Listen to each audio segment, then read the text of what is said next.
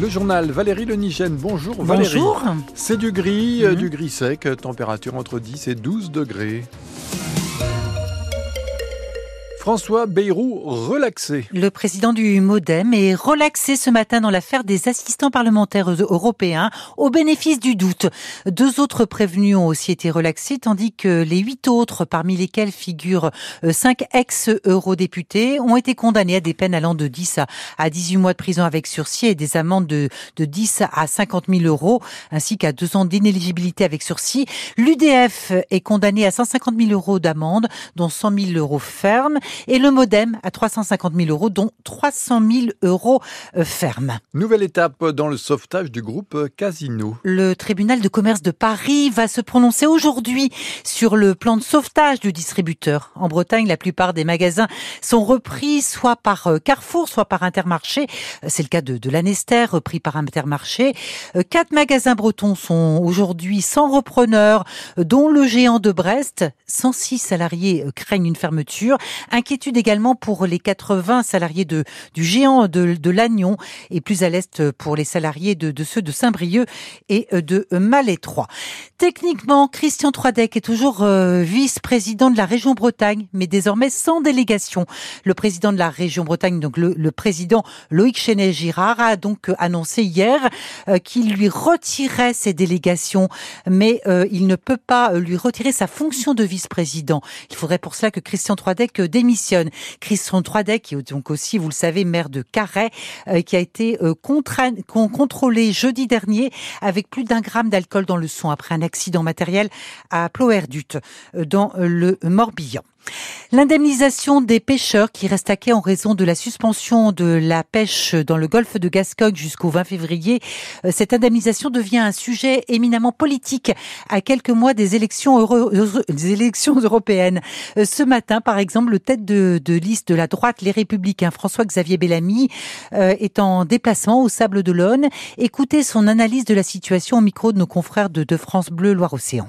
La situation actuelle est intolérable. Interdire aux pêcheurs de travailler, c'est évidemment fragiliser toute une filière, des centaines d'emplois, aussi bien en mer que sur terre, et c'est évidemment mettre en danger aussi notre euh, alimentation, notre capacité de produire ce dont nous avons besoin pour nous nourrir. Je crois que la décision du Conseil d'État s'est appuyée sur, euh, au fond, une interprétation par ailleurs fausse de la nécessité de protéger Bah, les dauphins. Il faut, pro- il faut Et- protéger les dauphins, ça, vous êtes d'accord? Évidemment, même si aujourd'hui les dauphins ne sont pas en danger, en particulier dans le golfe de Gascogne, comme de récentes études l'ont montré, mais il faut évidemment éviter les captures accidentelles, c'est-à-dire ces prises de dauphins dans les filets des pêcheurs, que les pêcheurs sont les premiers à vouloir éviter. Et c'est là l'absurdité de la situation. Ils avaient mis en œuvre depuis plusieurs semaines un plan d'action, et au fond, en les interdisant de travailler, on leur interdit aussi de tester les méthodes qu'ils avaient identifiées pour pouvoir permettre d'éviter ces captures. Sujet qui s'invite donc dans la campagne pour les européennes, les élections européennes. C'est, c'est le 9 juin et c'est en, un seul tour. Concernant cette fameuse indemnisation des pêcheurs, euh, vous vous souvenez peut-être que dès la mi-janvier, euh, Christophe Béchu, ministre de la Transition écologique, a promis une aide à hauteur de 80-85% du chiffre d'affaires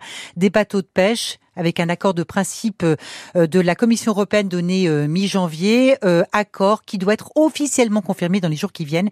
Il faudra ensuite un mois pour que cette aide soit mise en place.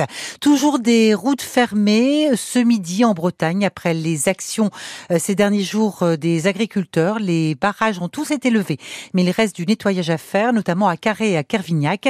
Selon la direction interrégionale des routes de l'Ouest, la DIRO, le coût de la remise en état en Bretagne s'évalue à plus d'un million d'euros. Michel-Édouard Leclerc s'attend à des assignations en lien avec les négociations commerciales avec les industriels. Euh, C'est ce que le président du comité stratégique des centres Leclerc a indiqué ce matin. Il euh, se plaint aussi de la majorité macroniste. Il s'estime personnellement visé par un groupe de députés de la majorité. En Ligue 1 foot, donc, Brest confirme sa troisième place au classement. Après le nul 0 partout hier face à Nice, les Brestois font vraiment très fort.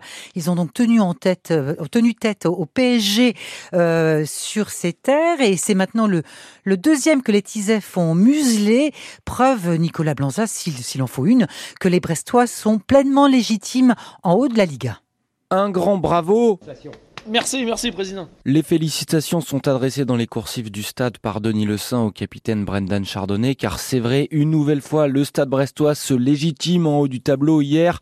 Certes, sans forcer le verrou de la meilleure défense de Ligue 1 avec des énormes occasions rares et un tir au-dessus de Satriano en fin de première période comme plus belle opportunité, mais en contenant par ailleurs des Azuréens eux aussi restés muets, Chardonnay en livrant un duel de chiffonnier contre Guessant, le collectif en s'adaptant après 20 minutes de jeu à l'inhabituel dispositif niçois avec trois défenseurs centraux et deux joueurs hauts sur les côtés, en rivalisant encore au cœur du terrain et en déployant aussi des mouvements et en créant le danger par des centres.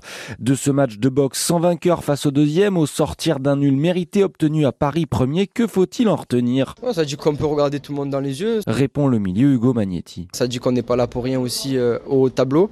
Après voilà, c'est pas une fin en soi, il faut continuer, euh, que ce soit contre les équipes du haut tableau, contre les équipes un peu moins bien classées. Voilà 11 matchs d'affilée, toutes compétitions confondues que les Brestois sont invaincus. En Ligue 1, ils avancent toujours à un rythme de candidat au podium ou au top 5 à minima. Lorient a par ailleurs gagné deux buts à un face à Metz et décolle de, de la dernière place.